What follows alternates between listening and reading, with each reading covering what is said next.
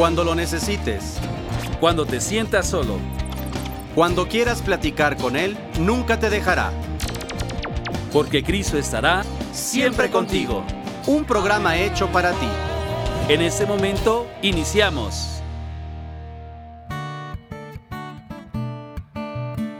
Buenas tardes mis hermanos, soy el Padre Tonatiu Montenegro Jiménez de la Arquidiócesis de Tlanepantla y los saludo desde este su programa, Cristo, siempre contigo. Este programa es un esfuerzo de la Comisión de Medios de Comunicación Social de la provincia eclesiástica de Tlanepantla. Mandamos un cordial saludo a los obispos de la provincia en las diócesis de Netzahualcoyotl, Teotihuacán, Texcoco, Izcali, Ecatepec, Valle de Chalco, Cuautitlán y la arquidiócesis de Tlanepantla. A todos nuestros hermanos sacerdotes que sirven en estas diócesis, a todas las fuerzas vivas, a todos los bautizados. Saludamos de igual manera a nuestro hermano presbítero José Luis Juárez Ramos, encargado de la Comisión de Medios de Comunicación en nuestra arquidiócesis. De igual manera, saludamos a Raúl Oregón y César Casas. Agradecemos su apoyo. Ellos son nuestros productores en cabina. Saludamos a Carlos Pierdán, que nos recibe en su estudio Pierdans en Atizapán de Zaragoza, en el Estado de México. Y con un afecto especial saludo a mi hermano Carlos Piña Almanza, sacerdote también de esta arquidiócesis. ¿Qué onda? ¿Qué tal? ¿Cómo están? Muy buenas tardes. Ya empezamos en tu programa Cristo siempre contigo. Es un gusto poder llegar hasta sus casas, a su oficina, al transporte, donde vayas.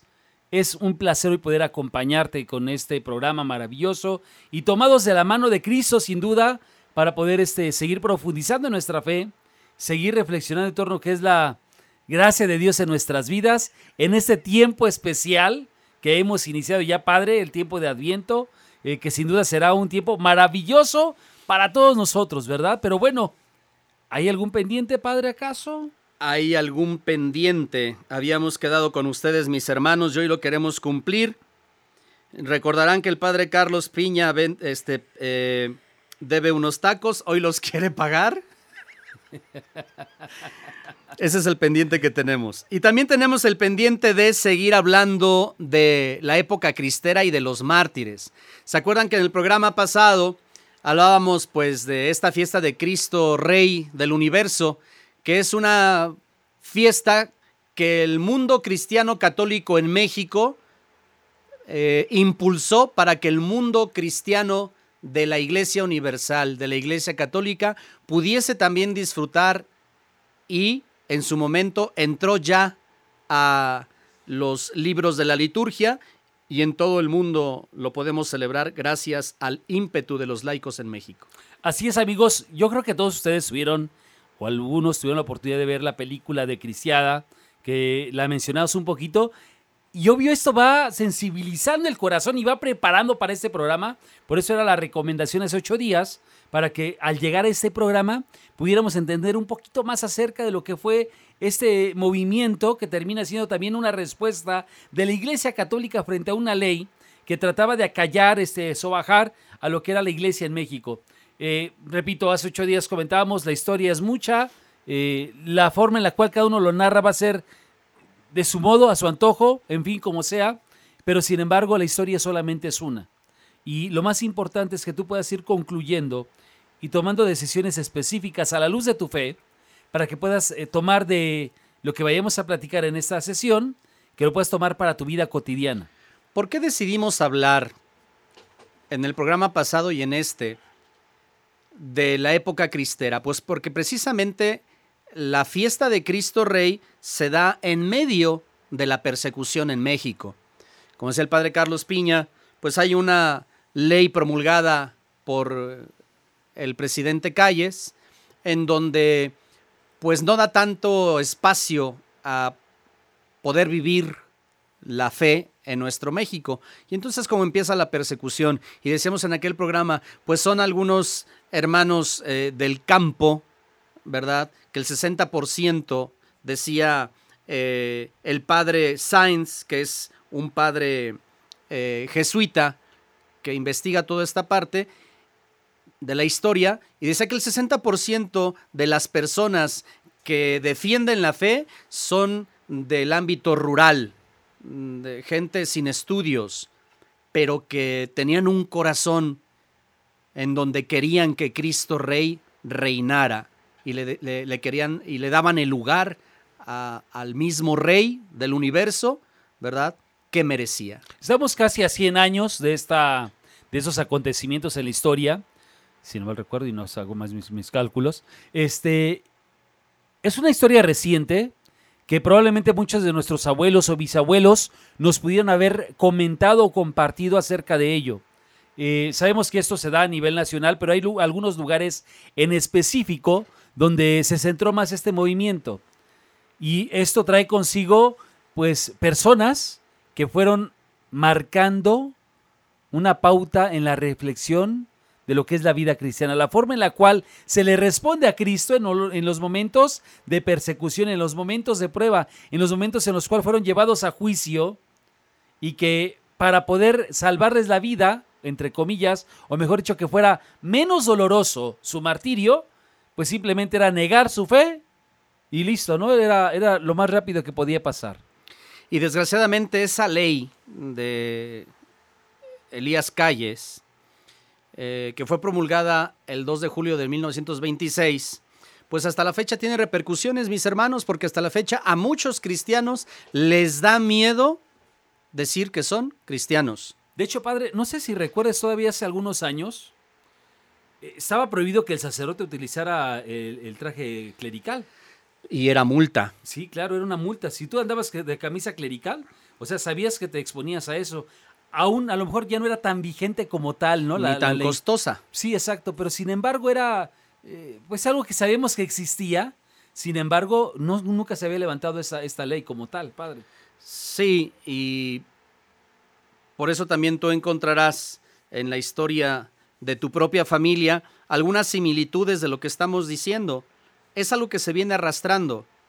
Y quiero puntualizar en esto, Padre Carlos, en donde eh, se prohibieron las manifestaciones públicas de la fe, hoy a mucha gente le sigue costando trabajo ir a una procesión, por ejemplo, el Viernes Santo.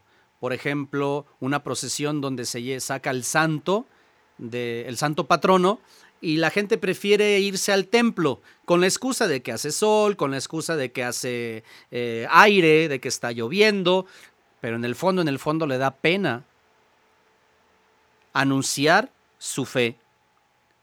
Hay personas que siguen rezagadas, ya sea por costumbre familiar, en solamente ir a misa el domingo, porque en ese momento se podía celebrar misa una vez a la semana. Y llegó un momento en que en ningún, en ningún día de la semana se podía celebrar. A los sacerdotes, como, como decías, padre, se les obligaba a vestir de manera civil, y se expropiaron todas las propiedades que decíamos en el programa pasado. No es que la iglesia se las haya quitado a las personas, sino más bien las personas les dieron esas tierras para poder ponerlas en el bien común. Y después en esos mismos terrenos, pues se hicieron escuelas, orfanatos, hospitales, universidades, etc. Y es, todo esto fue expropiado en la ley Calles. De tal manera que, como les decía, les decía hace ratito, es este grupo de personas que ven las injusticias y se van a defender la fe. Hay sacerdotes que siguen este movimiento y de 100 sacerdotes, 5 toman las armas, decíamos en el programa pasado, del cual queremos hacer una, una remembranza, ¿verdad?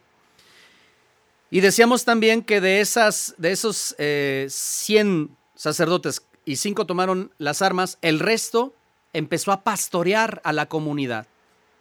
Es algo muy similar a lo que sucedió ahora con la pandemia, Padre Carlos. Muchos sacerdotes en vez de esconderse, salieron al encuentro de la comunidad y salieron a pastorear la comunidad. Decíamos que también la iglesia, pues no es que se haya terminado la persecución, sino que ahora tal vez es más incisiva pero mucho más discreta en algunos casos. en algunos lugares, en algunos países, pero la iglesia desde su esencia, desde su inicio, ha sido perseguida. Si no, bastaría escuchar o leer eh, Hechos de los Apóstoles, leer la misma, la misma vida de San Pablo, que fue perseguidor y después pasó a ser perseguido. Yo creo que más de uno de los que hoy están escuchando este programa han pasado por algo así acerca de lo que es su fe, ser perseguidos incluso a veces en la misma familia, ¿no? Que porque si vas mucho a misa, eh, que porque si te confiesas, porque cualquier otra cosa, a veces vivimos esta situación de una pequeña persecución en casa. Eh, ustedes sabrán, a lo mejor, y si no lo sabían, pues bueno, se los cuento, ¿no? Parte de esas circunstancias que se ven muchos de los templos en México son de propiedad federal, a lo mejor ustedes no lo sabían, ¿verdad? Eh, no pertenecen directamente a la iglesia, son de propiedad del Estado. Pero en fin, esas son otras cosas que queremos hablar en esta sesión acerca de la vida de los mártires, Padre Tonatiu. Si nos puedes ir ilustrando con algunos, tú que tuviste la oportunidad de estudiarlos en el seminario más a fondo, este, compártenos acerca de la vida de los santos, Padre. Recordaremos que todo esto que se suscita en la defensa de la fe llega a un culmen de aquellos que defienden a los sacerdotes, de aquellos que defienden los templos, de aquellos que se dicen cristianos, de aquellos que saben que solo Cristo es el rey de reyes y señor de señores. Y durante esta guerra cristera, el ejército católico se consagró a Cristo Rey y por ello fueron llamados los, los Cristos Reyes o los cristeros. Y su grito de batalla era, Viva Cristo Rey y María Santísima. Ese era el grito de resistencia y la jaculatoria de los mártires. Podemos encontrar mártires pequeños, es decir, niños de 7, 10 años, en Guanajuato, en eh, Michoacán, en Guadalajara, en Jalisco, Zacatecas, tienes razón, Zacatecas. Y podemos encontrar adolescentes, podemos encontrar jóvenes, podemos encontrar padres de familia, madres de familia, ancianos, que no les daba pena decir, creo y soy católico, creo en Cristo Rey y en María Santísima, y soy católico. Por ejemplo, encontramos a San José Sánchez del Río, que en realidad no fue el único niño mártir. En 1926, este niño de siete años, que también fue mártir y se llamaba José Natividad Herrera y Delgado. Él había participado en una protesta pacífica y fue asesinado por un soldado porque se negó a quitarse su sombrero y leer un papel en donde negara su fe y en vez de eso gritó Viva Cristo Rey y María Santísima.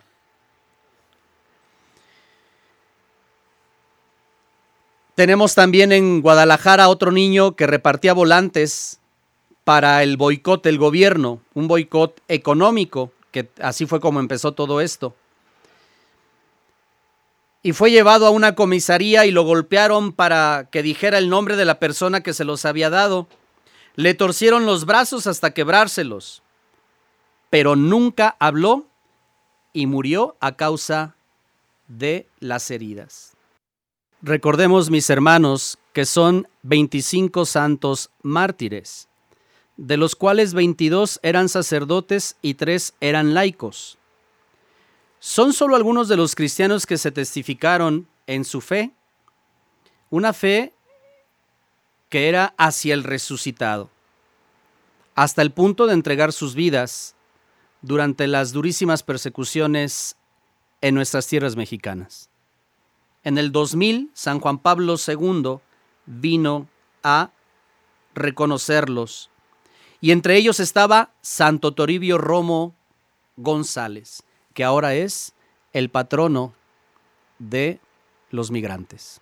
Sí, muchas anécdotas de quienes han pasado a Estados Unidos eh, que cuentan en su testimonio, a lo mejor muchos de ustedes han escuchado de algún familiar o de, algún amigo, eh, pues que se lo encontraron en el camino, que recibieron una ayuda de él, en fin, todo ello.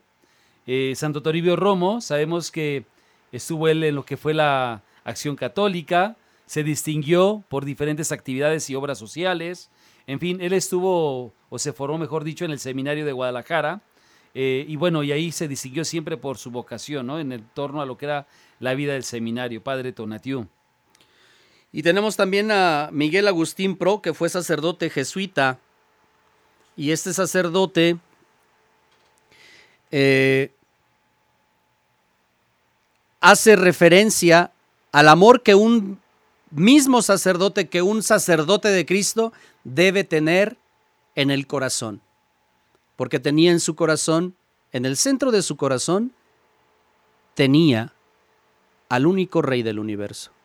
También tenemos, entre otros eh, santos, amigos, a San Miguel Mezquital. Él nació el 13 de septiembre de 1870. Él es del seminario de Durango. A los 12 años, donde sobresalió por su inmensa piedad, recibió la ordenación sacerdotal en 1894. Desde ese momento se desempeñó como director espiritual. Muchos lo conocerán o, supieron algo acerca de él, este, porque fue director espiritual, párroco en Chalchihuites, si existe, hasta su muerte. Tuvo gran celo pastoral y capacidad organizadora con muchas eh, personas dedicando el impulso de la acción católica, fundó un taller de obreros católicos, imagínense un taller de obreros católicos y también aparte de eso puso una escuela para niños. Él tuvo una frase padrísima que la comparto con ustedes que decía lo siguiente, Señor, quiero ser mártir, aunque indigno ministro tuyo, quiero derramar mi sangre gota a gota por causa de tu nombre. Padre Tonativo, vamos a ir a un corte, si les parece bien amigos, compartan, háganos llegar sus comentarios y recuerden que están en su programa Cristo, siempre contigo. Ya estamos de vuelta, continúa en Cristo, siempre contigo.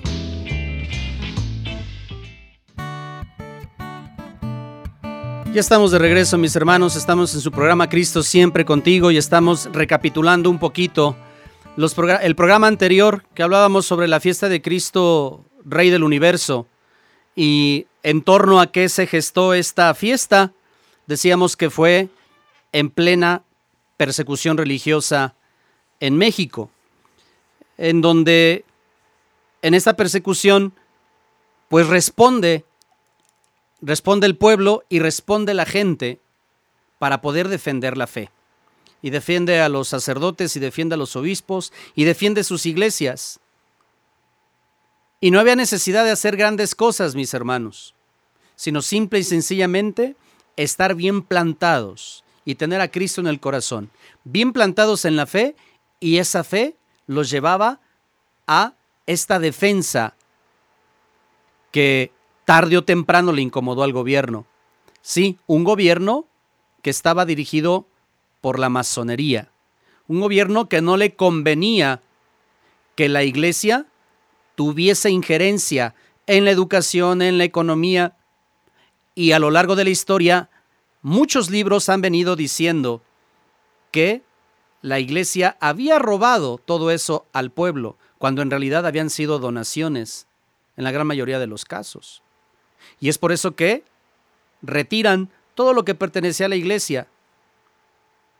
Monasterios, conventos, iglesias, y aquí en la Ciudad de México pues tenemos eh, muchos ejemplos en donde conventos ahora son eh, oficinas, en donde iglesias ahora son librerías o son cafeterías. Y lo dice el padre Carlos, todo eso que en la actualidad, incluso los templos donde se celebra la fe, son de pertenencia federal. De tal manera que esto que se ha venido arrastrando, decíamos, de replegar la fe a los hogares, replegar la fe solamente a los templos, ha tenido su repercusión hasta nuestros días, en donde muchos cristianos les cuesta mucho trabajo proclamar su fe en las calles, en las procesiones, con los amigos y lo hacen del templo hacia adentro, incluso ya no lo hacen a veces ni de la casa, de, la puerta de la casa hacia adentro. Dejan solamente ese espacio para los templos. Hay cosas similares, Padre Tonatío, acerca de lo que estamos bueno, viviendo actualmente con el tema de la pandemia. Creo yo que tiene mucha similitud. Sin embargo, esto no es una circunstancia parecida. Yo creo que hay una circunstancia en la cual estamos viviendo, en la cual la fe nuevamente vuelve a meterse a las casas, en fin, estamos multiplicando, a lo mejor sí la iglesia doméstica, todo ello, pero qué importante, amigos, que cada uno de nosotros hoy, aún estando en estas circunstancias de pandemia, podamos vivir nuestra fe, podemos seguir compartiendo con las demás personas esa confianza que tenemos en Cristo Rey. Alguien en alguna ocasión me decía, Padre, ¿qué hago si Cristo todavía no me, no me contesta, no? O todavía no me responde a mis súplicas, a mis peticiones.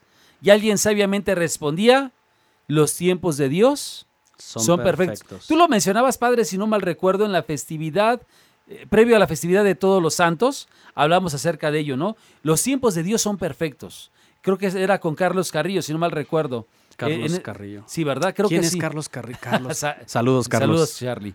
Qué bueno que nos sigues todavía por acá y ojalá tengamos eh, la oportunidad de tenerte pronto con nosotros. Entonces, amigos, pensemos en eso. En ese entonces las circunstancias eran a consecuencia de una ley. Ahora es a consecuencia de una pandemia, pero lo que sí es cierto es que estamos llamados y motivados para salir y romper las barreras de, toda circunstancia que nos impide encontrarnos con la fe. Hoy nosotros podemos celebrar a través a lo mejor de redes sociales. En, en ese entonces, Padre, recordarás a lo mejor lo que hacía eh, Monseñor Guizar y Valencia, por ejemplo, ¿no? Un santazo, o sea que... Que es el patrono de los obispos en México. Qué bárbaro. O sea, el señor se, se, vestía de mecánico, de payasito, lo que fuera para poder llegar a la feligresía se utilizaba un disfraz para pasar desapercibido, aún con sus ojazos eh, que tenía de color azul, si no mal recuerdo, este, pues aún así con todo ello, pues terminaba haciendo esta situación de, de, pasar desapercibido entre las personas para celebrar los sacramentos. Y es que a veces no valoramos lo que tenemos, mis hermanos. No valoramos la paz que tenemos para poder celebrar y la facilidad que tenemos de ir a un templo, ¿verdad? En México, para poder recibir los sacramentos. Hay muchos que dicen, ah, pues después lo hago. Pero al leer todo esto, al escuchar todo esto, ojalá y que la conciencia nos urja para poder aprovechar lo que tenemos, porque no sabemos, no sabemos cuánto tiempo la tendremos. Fíjense cómo estaban las cosas. Un signo de hostilidad que ocurrió más o menos por el año 1921, cuando un eh, Contrario a la fe, Luciano Pérez Carpio intentó destruir eh, un altar, fue y puso una, una bomba, ¿verdad? Esta bomba, lo que decía el padre, el padre eh, Carlos en el programa pasado, fue ante la Virgen de Guadalupe, la imagen morenita. Ella permaneció intacta y quien recibió todo el impacto era la cruz que nos, nos recordabas, Padre Carlos, en el programa pasado. Sí, ojalá, eh, voy a tratar de buscar la imagen, pero está la foto en, Google, si no mal recuerdo, para que ustedes puedan ver esta parte de, la historia, sobre todo quienes nos ven de, oh, perdón, nos ven, nos siguen de otros países y que no han tenido la oportunidad de peregrinar hasta la Basílica de Guadalupe, porque es impactante ver una cruz de ese tamaño y de esas dimensiones gruesa en su metal, en un metal sólido, y verla doblada por completo del impacto de la bomba que, se recibe en ese entonces. Y sobre todo el impacto de que, como dice San Pablo, cuando me quieren hacer un bien, en realidad, cuando me quieren hacer un mal, en realidad me hacen un bien.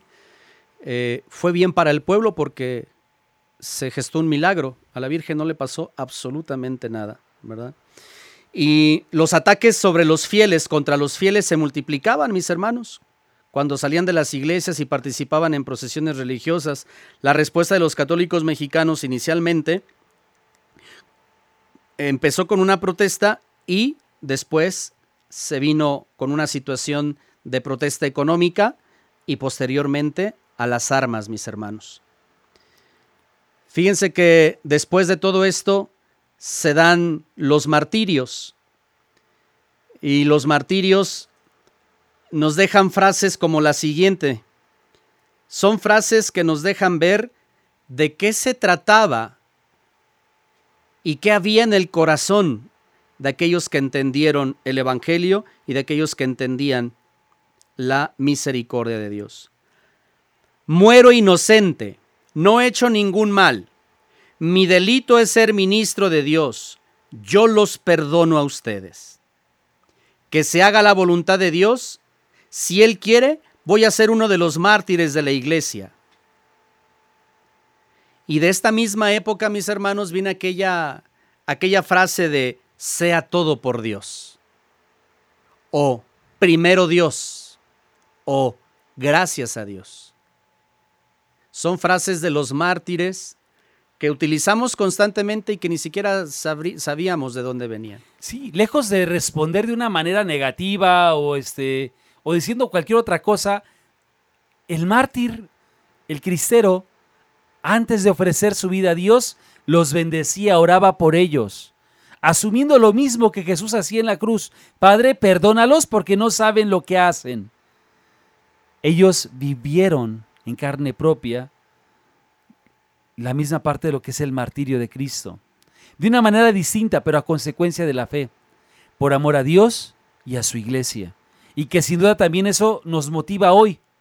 Ahorita lo que comentaba el padre Tonatío es muy cierto, ¿no? Esta parte de soy y muero inocente, perdono de corazón a los autores de mi muerte y pido a Dios que mi sangre sirva para la paz de los mexicanos desunidos. Era una oración que salía desde lo más profundo de San Cristóbal de Magallanes. Y compañía. Y compañeros mártires. Sí, entonces él, sí, exacto. Él, él hacía esta oración y se dan cuenta lo que está haciendo es no solamente pedir por la paz de ese momento, sino por lo que venía en un futuro para nuestra nación y que sin duda al día de hoy seguimos viviendo circunstancias que son adversas en nuestra fe. Para que los mexicanos vivan la paz y vuelvan a estar unidos. Hasta allá llega la sangre derramada por nuestros mártires. Tan es así que en los seminarios, tú lo recordarás, Padre, en los seminarios eh, se nos invita y se nos educa, eh, se nos forma para poder celebrar estos mártires e ir conociendo sus vidas, e ir conociendo eh, pues lo que hicieron y la entrega que tuvieron. Cada uno, por lo menos en la época que nosotros estuvimos en el seminario, cada uno de los grupos tenía su santo, ¿verdad? y muchos de ellos eran el, de este martirologio de, de la época cristera, ¿no? Quiero nombrar así rápidamente y diremos solamente algunos aspectos de algunos de ellos, de estos 25 mártires. Y diremos algunas eh, anécdotas, como lo hizo el padre Carlos, Piñas, el, el padre Carlos Piña con San Rafael Guizar y Valencia, que es eh, el patrono, de, todos los obispos en México, de la, de la Conferencia del Episcopado Mexicano. Tenemos a Cristóbal Magallanes Jara, Román Adame Rosales, Rodrigo Aguilar Alemán, Julio Álvarez Mendoza, Luis, Luis Bati Sainz, Agustín Caloca Cortés, Mateo Correo Magallanes, Atilano Cruz Alvarado, Miguel de la Mora, Pedro Esqueda Ramírez, Margarito Flores García, José Isabel Flores Varela, David Galván Bermúdez, Pedro de Jesús Maldonado Lucero, Jesús Méndez Montoya, Justino Orona Madrigal, Sabás Reyes Salazar, José María Robles Hurtado, Toribio Romo González, Genaro Sánchez Delgadillo, David Uribe Velasco, Tranquilino Ubiarco Robles, todos ellos sacerdotes. Y tenemos a tres laicos, David Roldán Lara, Salvador Lara Puente y Manuel Morales. Estoy seguro, Padre Carlos, que muchos de nuestros hermanos cristianos católicos ni siquiera habían escuchado por primera vez el nombre de estos mártires. Y a lo mejor también algunos podrían decir, fue mi tío, fue primo de mi abuela, en fin, algún parentesco. Oye, ¿te acuerdas? Algún parentesco. ¿Te acuerdas? Bueno, no sé, cuál día que le preguntamos al padre... Eh, Francisco. Al padre Francisco Maldonado. Si Pedro de Jesús Maldonado Lucero tenía algo que ver con él. Ajá. ¿Te acuerdas? No, me acuerdo. Sí recuerdo que le preguntamos, pero no recuerdo su respuesta. Padre, ilumínanos, por favor. Solamente se sonrojó y no dijo absolutamente nada. Pero sí tenía parentesco, creo. Claro, sí, sí había. Respecto a lo que tú estás diciendo, ¿no? ¿Sabe? Sí, ahorita que recuerdo que mencionaste esta parte, eh, Monseñor eh, Don Ricardo Guizar, eh, recuerdo que en alguna ocasión nos enseñaba una fotografía cuando fue su primera comunión y, y le, sacaron esa foto al lado de, del tío, ¿no? De, San Rafael. Entonces, eh, él nos contaba que, que él le había dado la comunión. En fin, fueron cosas muy padres, muy bonitas que, que él nos, nos compartía y que dices, bueno, o sea, cómo también esa, ese testimonio de, de un tío, eh, sacerdote, obispo, cómo influyó también para la decisión de tomar el camino de la, de la consagración a Dios, ¿no? En el caso de don Ricardo, de feliz memoria, que a muchos eh, sacerdotes aquí en Tlalnepantla tuvo a bien ordenarnos. A mí me ordenó, me ordenó por purisísima misericordia. A todos, sin duda a todos. Vamos pues a un corte y regresamos. Estamos en tu programa. Cristo, siempre contigo. Ya estamos de vuelta. Continúa en Cristo siempre contigo.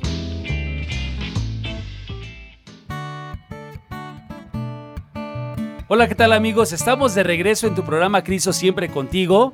Nos da gusto poder compartir con ustedes acerca de esta parte de lo que es nuestra historia de la, de, de la Iglesia Católica en México y sobre todo las circunstancias que rodearon la vida de los mártires mexicanos y que sin duda son pues algo que nos sigue motivando para seguir adelante. Recordaba un poquito, Padre Tona, ahorita que estamos al aire, perdón, este fuera del aire, acerca de lo que es la vida de Santo Toribio Romo, eh, que ha sido un, un santo al cual muchos migrantes eh, se han ido sumando más en esta devoción.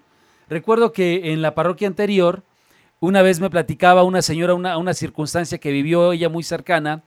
Eh, su hijo se fue de, de migrante y cuando iba cruzando eh, por el desierto, pues llegó un momento en el cual él empezó a pasar hambre y sed.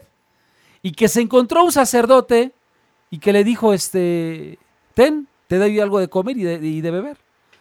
Y que él se lo agradeció mucho, ¿no? Y le dijo, por aquí vas a salir este, más rápido, ¿no? Y le, le dijo por dónde tenía que, que continuar su camino. Y ya, total. La señora encomendaba a su hijo a Santo Toribio Romo, pero su hijo era, eh, no era muy cercano a la vida de, de- de la fe. Qué raro. Y entonces, en alguna ocasión, su mamá le empezó a hablar de, Santo de, Toribio. de Santo Toribio y en una videollamada le dijo el, el- el hijo, oye mamá, ¿por qué tienes esa foto del señor que me ayudó, del que te platiqué, que me ayudó en el desierto? ¿Quién es ese padre? ¿De dónde es?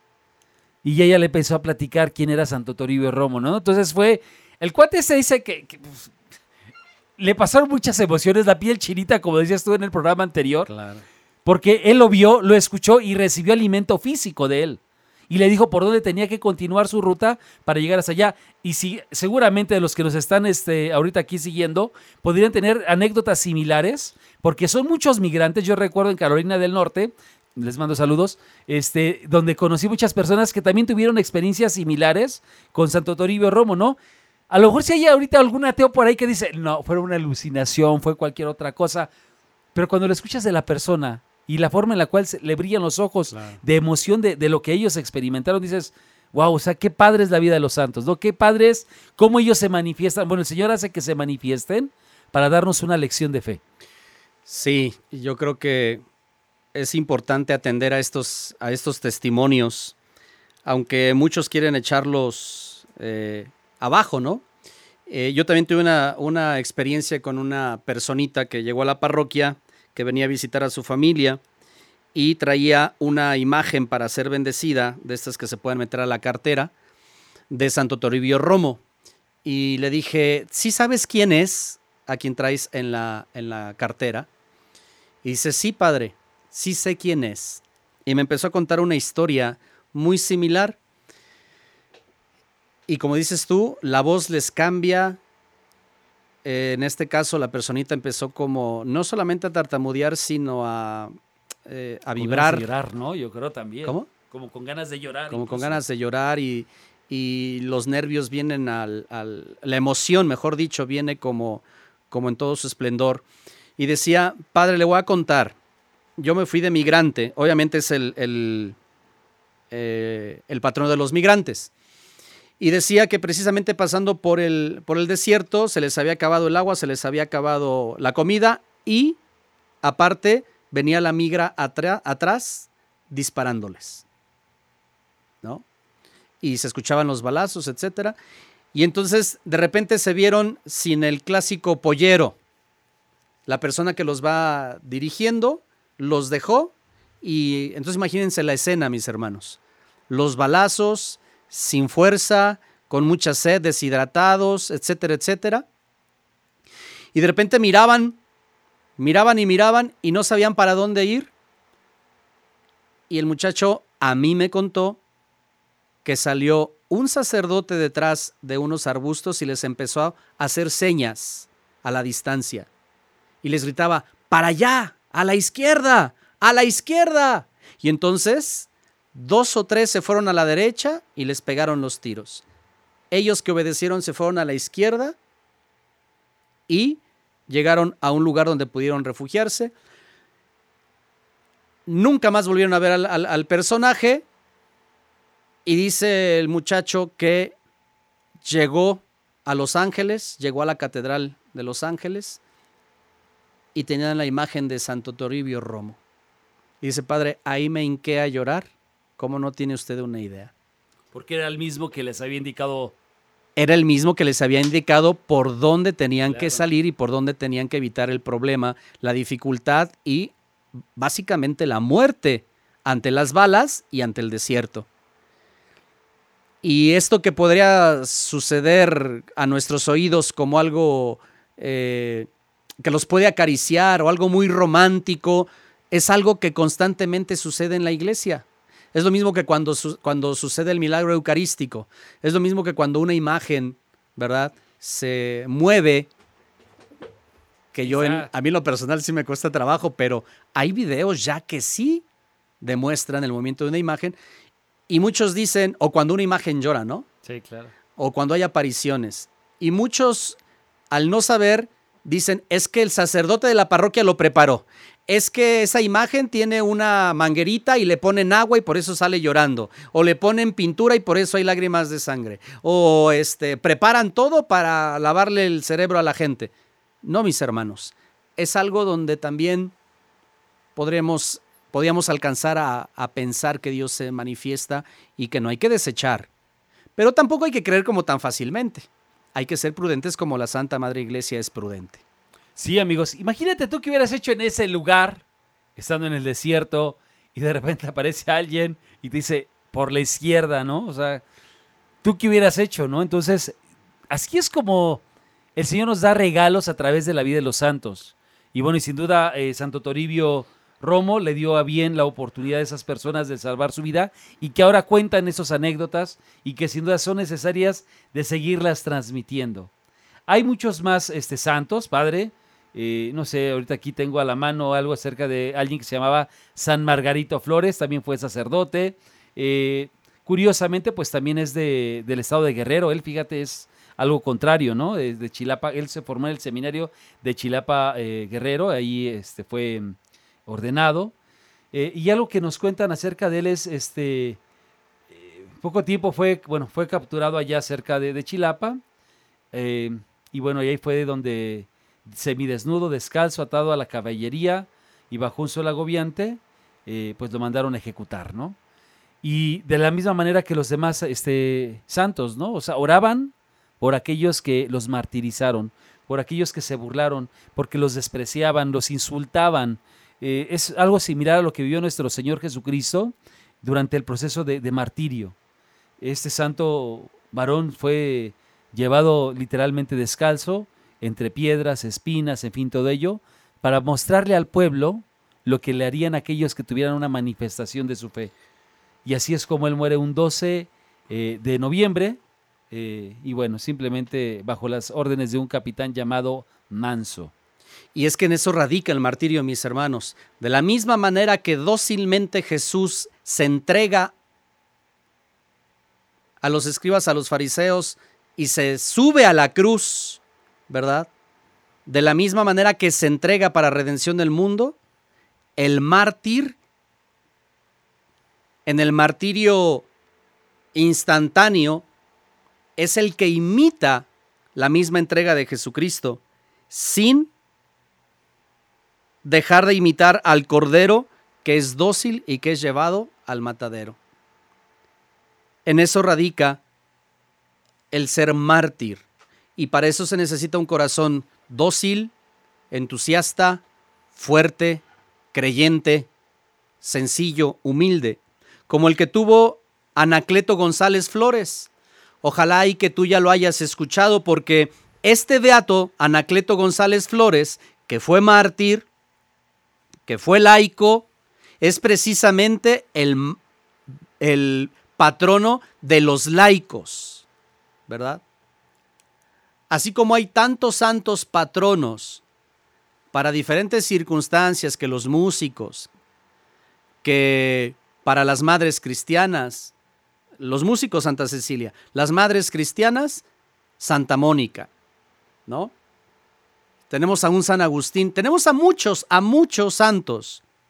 Pues en este caso, también los laicos pueden encomendarse a Anacleto González.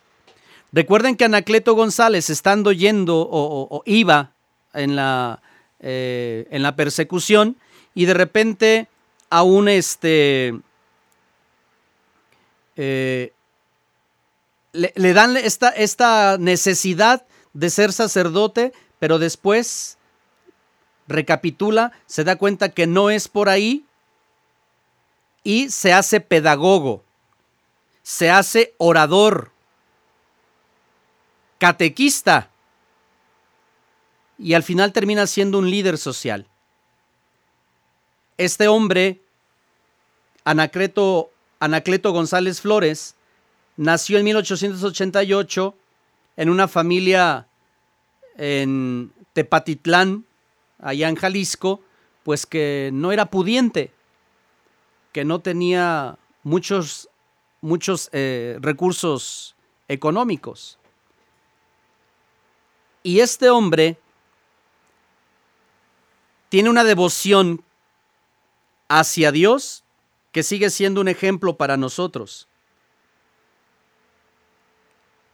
Su martirologio es el tercer fin de semana de noviembre, precisamente en la fiesta de Cristo Rey del Universo, y es el Día de los Laicos, Padre Carlos. Así es. Hay un caso de un santo, Salvador Lara Puente. Él, es, este, él estudió en el seminario de Durango. Eh, él era muy, muy brillante, amigos, en la parte de lo que eran los estudios en el seminario, pero por su situación económica, pues tuvo que abandonar todo ello. Pero ayudaba mucho a su párroco en la labor pastoral, como muchos de ustedes podrían estarlo haciendo en esos momentos. Fue secretario nacional para la defensa de la libertad religiosa y presidente de la Acción Católica, que todavía en algunos lados existe todavía. Cuando tomaron preso al párroco, él buscó la forma de reunir a las personas para liberarlo. Pero mientras hacían todo esto, pues bueno, tomaron a este amigo nuestro, a Salvador Lara, eh, y lo llevaron para, pues también para, pues acribillarlo, ¿no? Y terminó eh, siendo, pues, fusilado, pero sin embargo también el grito que salió desde lo más profundo de su corazón, amigos, ¿cuál creen que fue?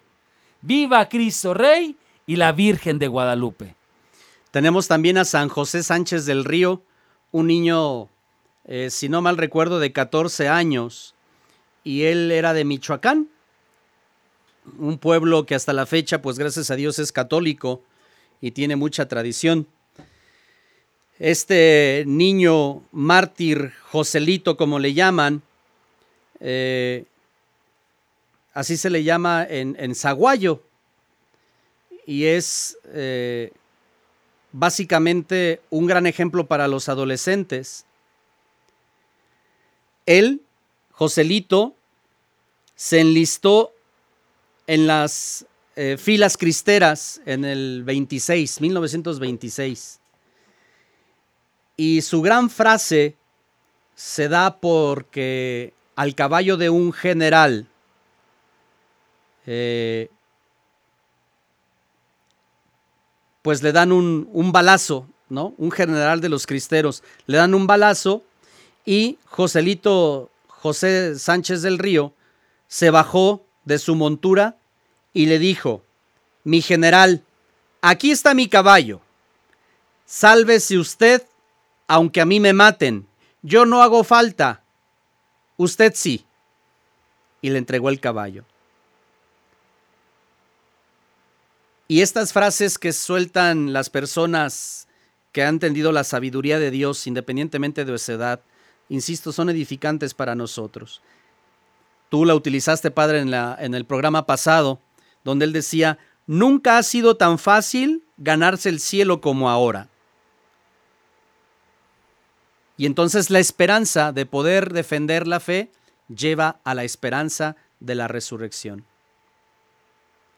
Los lo hacen prisionero y el general callista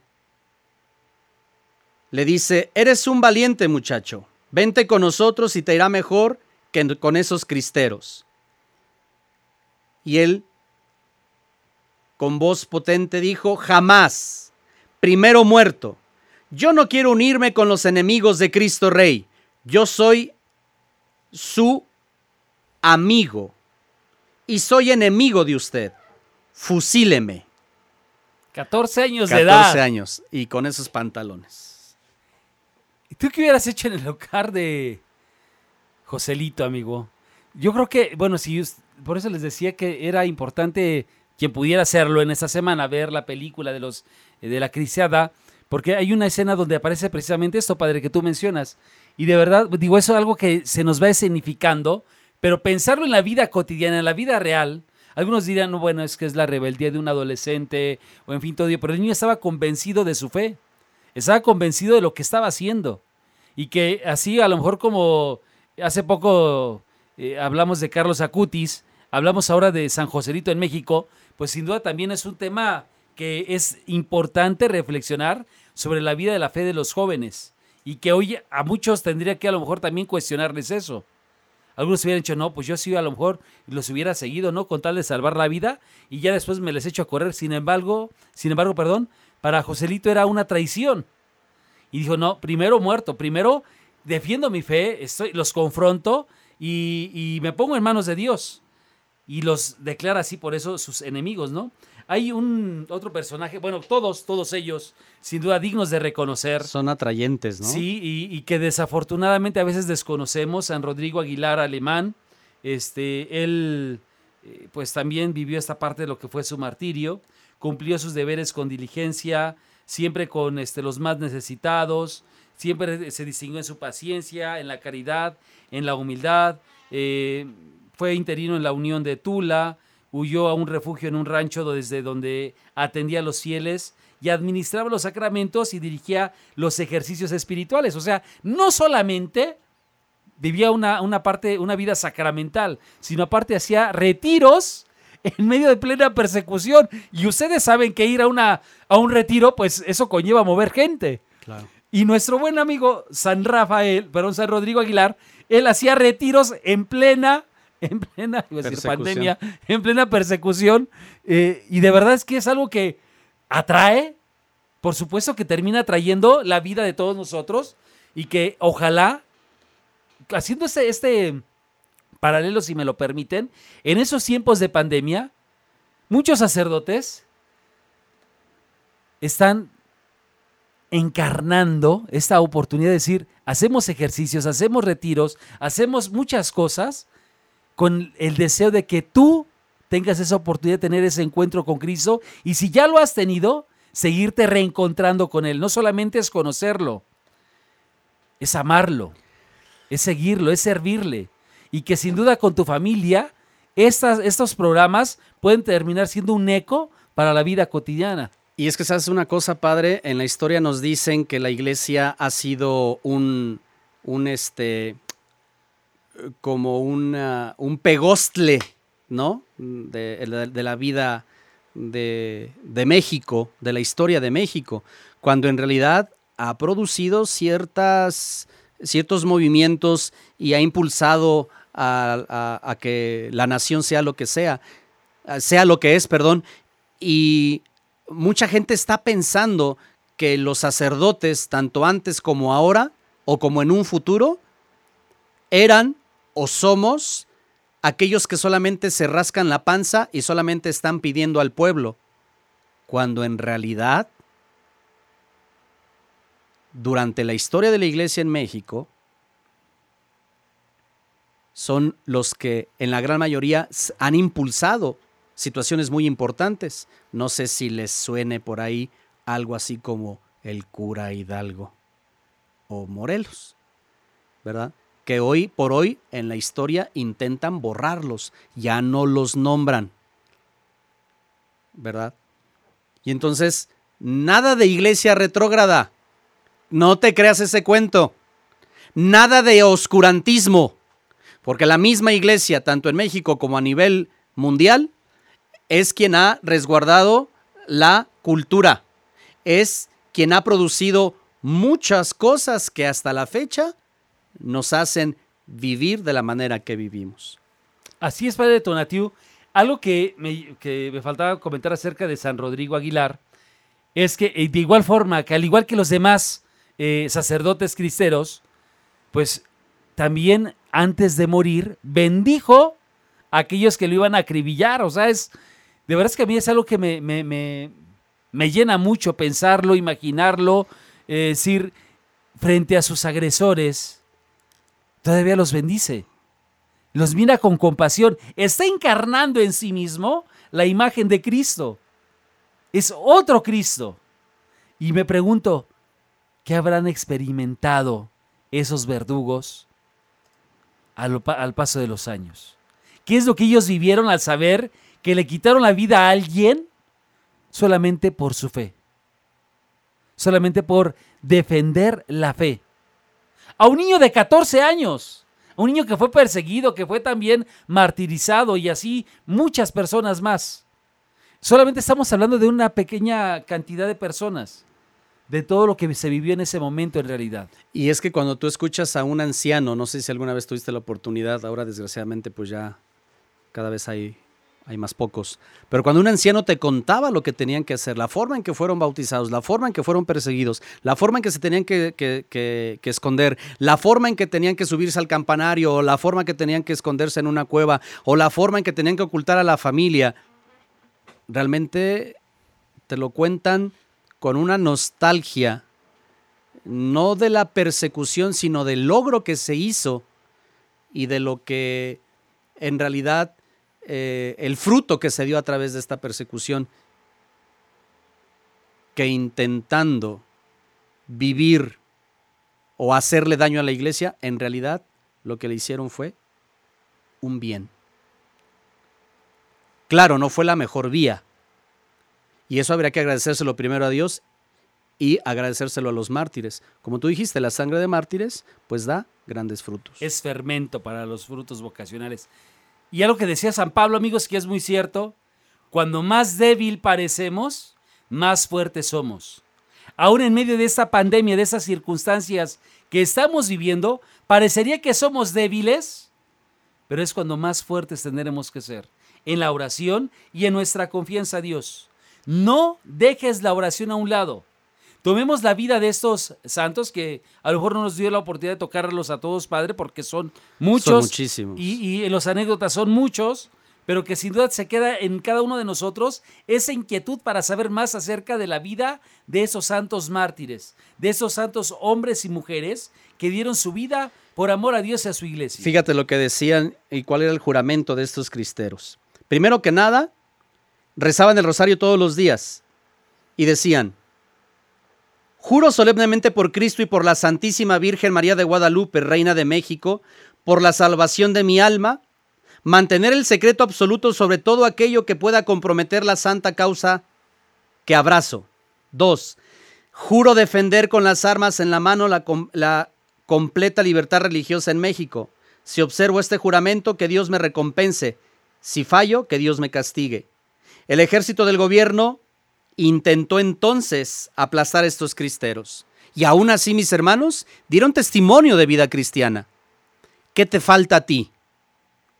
¿O tendríamos que decir qué te sobra? Porque lo tienes todo. Lo tenemos todo.